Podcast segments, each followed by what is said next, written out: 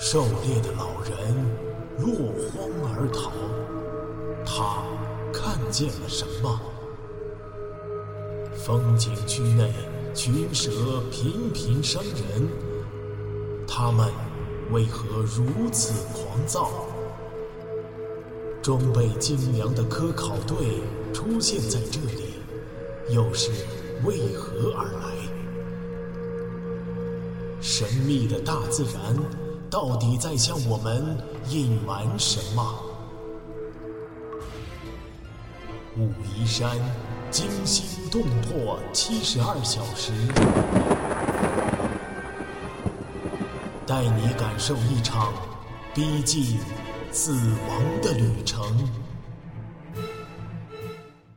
王栋，雨滴落下时，王栋正站在一条陡坡前，判了死刑一样的绝望。二十分钟前，他做了决定，背朝着盘龙岭，认准了一个方向，直线走，这样起码还有一些机会。他从大树的间隙间蹒跚行进。密林当中，并不是人们想象的布满着荆棘藤蔓，没有插足之地。相反，参天大树之间的空地足够的宽敞，很少有其他绿色植物，只有低矮的蕨类植物和菌类。原因很简单，大树占据了有限的阳光，树下的绿色植物根本没有出头的机会。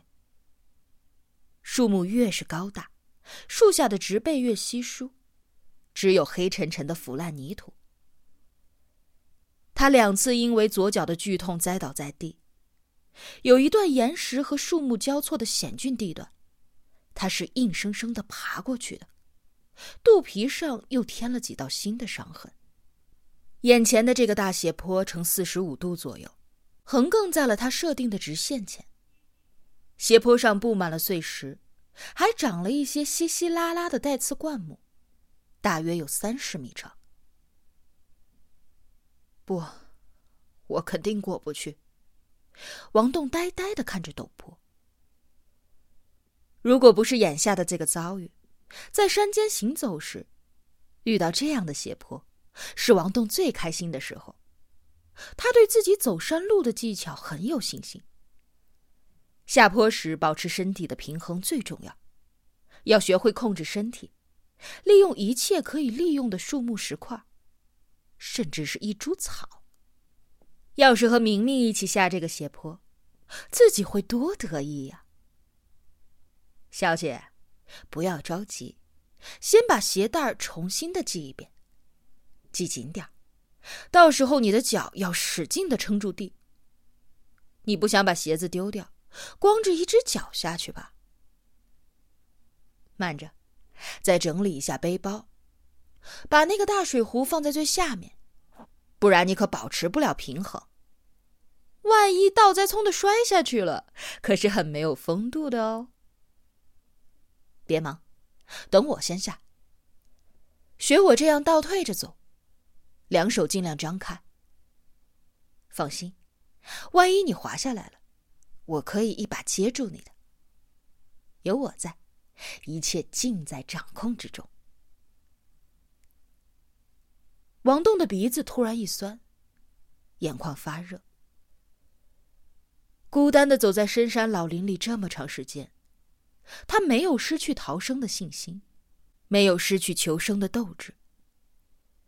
但是，一想到心爱的姑娘，他的心一下子就碎了。明明这是在哪儿呢？他一定在哭吧？我怎么也哭了？这是眼泪吗？湿湿的。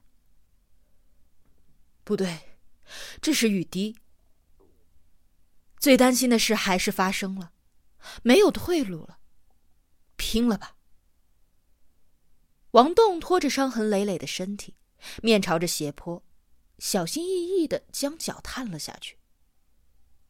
前二十几米，王栋进展的意外顺利，但距离平地不远处还是出了事儿。他受伤的左脚没有撑结实，在松散的碎石上猛然一滑，他打了个趔趄之后摔倒在地，接着就滚落了下去。他只来得及做一件事，抱住头脸。停止滚动之后，他软绵绵的躺在碎石当中，但是脸上、身上又多了一道一道深深的伤口，双手鲜血淋漓的沾满了泥浆，衣衫褴褛，伤痕累累，肩膀、肋骨、膝盖和脚踝都灼痛不已。雨滴不断的洒下，王栋四肢伸展，平躺在地上，嘴里大口的喘息着。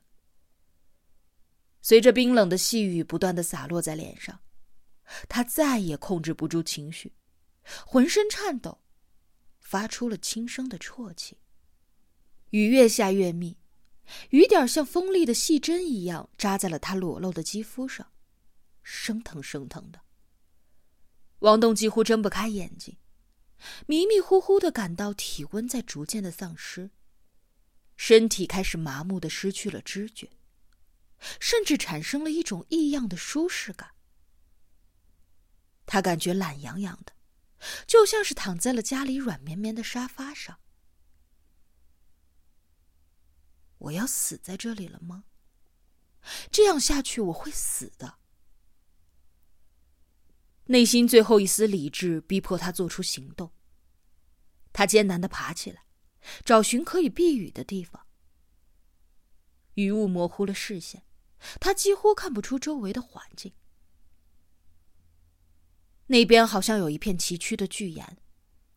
王栋晃晃悠悠的走了过去，一走一滑了几十步，他看到那块底部悬空的巨岩，底下有着很大的空隙。那里可以避雨。最后几米，他双膝支撑不住，跪在地上，用尽最后的力气，手脚并用的爬到了巨岩的空隙里。头和身体进去了，但是脚还露在雨里。他一使劲，又往里面爬了一步。突然上身一沉，翻下了一个小斜坡。就在头部接触到了冰冷地面的同时。他闭上了眼睛，昏睡了过去。